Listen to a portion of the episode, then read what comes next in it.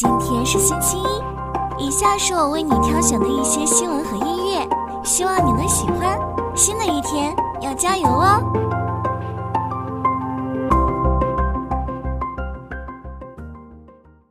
前程汽车获得超亿元新融资，加速布局轻卡新势力。新成立的商用车创业公司前程汽车已获得和聚资本领投的 B 加轮融资，金额超过亿元。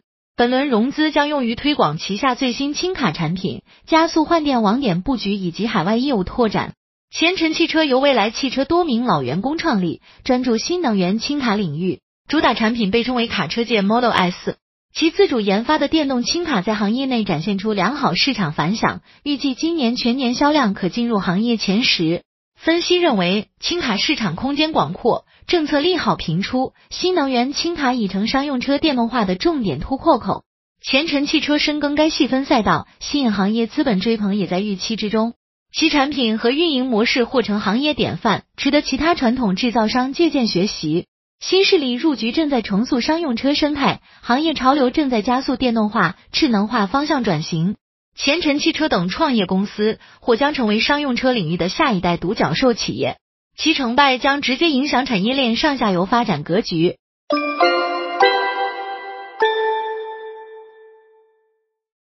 房地产市场政策红利期来临，新一轮楼市上行周期开启。随着多的宣布执行认房不认贷政策，全国约三十个城市相继放宽购房限制，限制性政策正在积极转向。政策红利期提振市场信心，新一轮楼市上行周期已经开启。据诸葛数据监测，在政策利好刺激下，近期一二线城市房价出现反弹，重点城市成交量有所提升。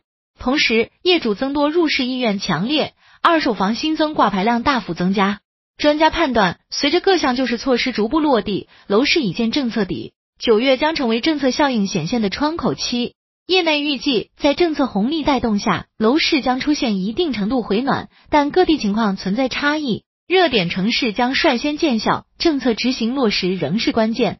此外，人工智能等新技术的应用也将提升行业服务水平和用户体验。专业智能的房产信息和评估服务或成产业发展新方向。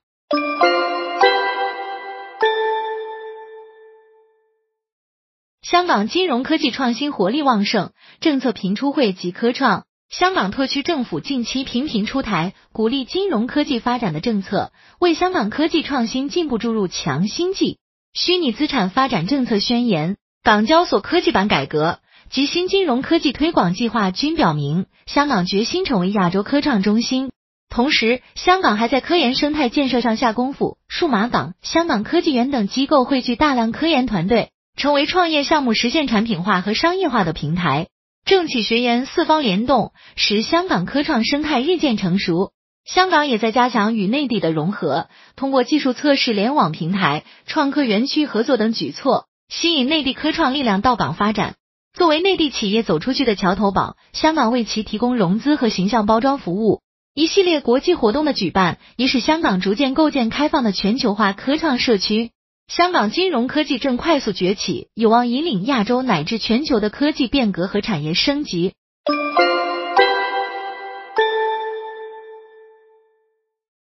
特斯拉一体化压铸技术取得重大突破。特斯拉最近在整车一体化压铸技术上取得重大突破，这将大幅降低 Model 三和未来新车的制造成本，提高生产效率。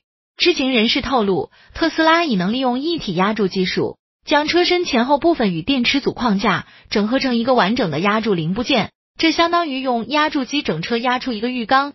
这项技术一旦运用于实际生产，原本需要四百多个零部件进行组装的车身底部结构，将整合为一个部件，大幅降低装配难度。业内分析认为，一体化压铸不仅可以减少零部件数量，简化生产工艺。还可以缩短新车开发周期至两年以内，这将成为特斯拉取得重大竞争优势的关键。尽管一体化结构更难维修，一次小损伤就可能导致高昂的维修费用，但其带来的安全性提升与成本下降的好处，仍令各大车企纷纷效仿。一体化压铸已成行业大趋势，特斯拉在这项核心技术上的持续领先，有望进一步巩固其电动车领军企业的地位。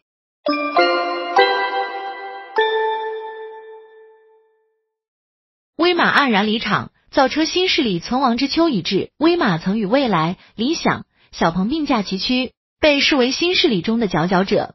然一系列融资失败后，已陷入经营困境。威马上演的潮起潮落，仅是后来者。短短数年间，新势力可能从辉煌走向衰落。分析认为，威马之所以落得此下场，一是销量增速放缓，未能在市场占有率上保持领先；二是财务状况持续恶化，亏损及负债规模不断扩大，已处破产边缘；三是产品研发不力，难以与竞争对手一较高下。威马黯然退场，预示着造车新势力的存亡之秋已至。业内正出现分化，实力车企仍在高速增长，乃至盈利；部分二线车企表现则参差，面临被淘汰的危机。毛利率转正和经营性现金流正值已成为检验新势力实力的唯一标准。盈利无望的公司终将被资本抛弃。新势力要想站稳脚跟，就必须进入良性运营周期，否则只能退场。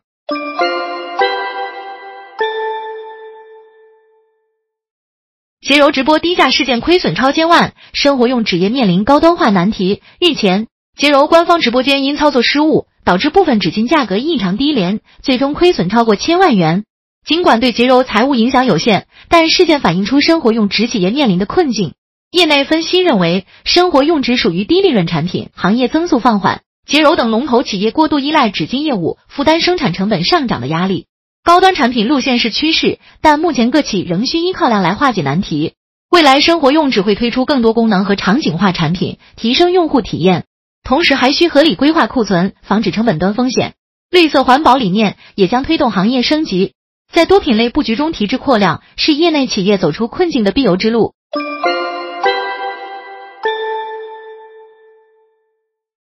中国恒大跌超百分之十八，恒大汽车跌超百分之二十，恒大物业跌超百分之十二。九月二十五日，港股恒大系股票纷纷低开，中国恒大开盘跌超百分之十四，恒大汽车跌超百分之十二，恒大物业跌超百分之七。截至发稿，中国恒大跌超百分之十八，恒大汽车跌超百分之二十，恒大物业跌超百分之十二。无法满足新票据发行资格，恒大境外债重组遭变数。九月二十四日晚，中国恒大在港交所发布发布境外债务重组内幕公告，内容有关公司拟议境外债务重组的条款。鉴于附属公司恒大地产集团正在被立案调查，集团目前的情况无法满足新票据的发行资格。天眼查 App 显示，近日恒大地产集团有限公司新增两条被执行人信息。执行标的合计三点八九亿余元，涉及票据追索权纠纷等。执行法院为成都市青羊区人民法院、南宁市中级人民法院。风险信息显示，目前恒大地产集团有限公司存在五百九十条被执行人信息，被执行总金额超五百五十九亿元。此外，还存在多条限制消费令、失信被执行人老赖和中本案件信息。债务重组会议被临时取消。中国恒大二十二日晚公告，本集团的销售情况不如本公司预期。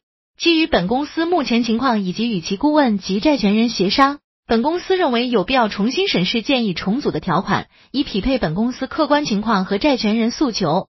鉴于上述情况，原定于二零二三年九月二十五日天机和景城和二零二三年九月二十六日本公司有关建议重组的相关协议安排会议将不会举行。若建议重组的条款有任何修改，公司将另行公告。公司未提及未来是否再度召开及时间。为避免走到破产清算，恒大很早便启动了境外债务重组，并在今年三月发布拟议的境外债务重组公告。按上述方案设想，针对本金规模共约一百九十一点四九亿美元的境外债务，恒大将以发行新票据、债转股等组合方式完成债务重组。债权人既可以选择保留全部债权，也可以选择股权和债权组合。若较多债权人选择债转股，恒大将借此实现降杠杆，变相消债。但是初步方案流出后，正式的债权人会议却一再延期。如今在债权人会议临近之日，恒大方面在主动表示暂不举行会议，原因是集团销售情况不如预期，要重新审视建议重组的条款，以匹配公司客观情况和债权人诉求。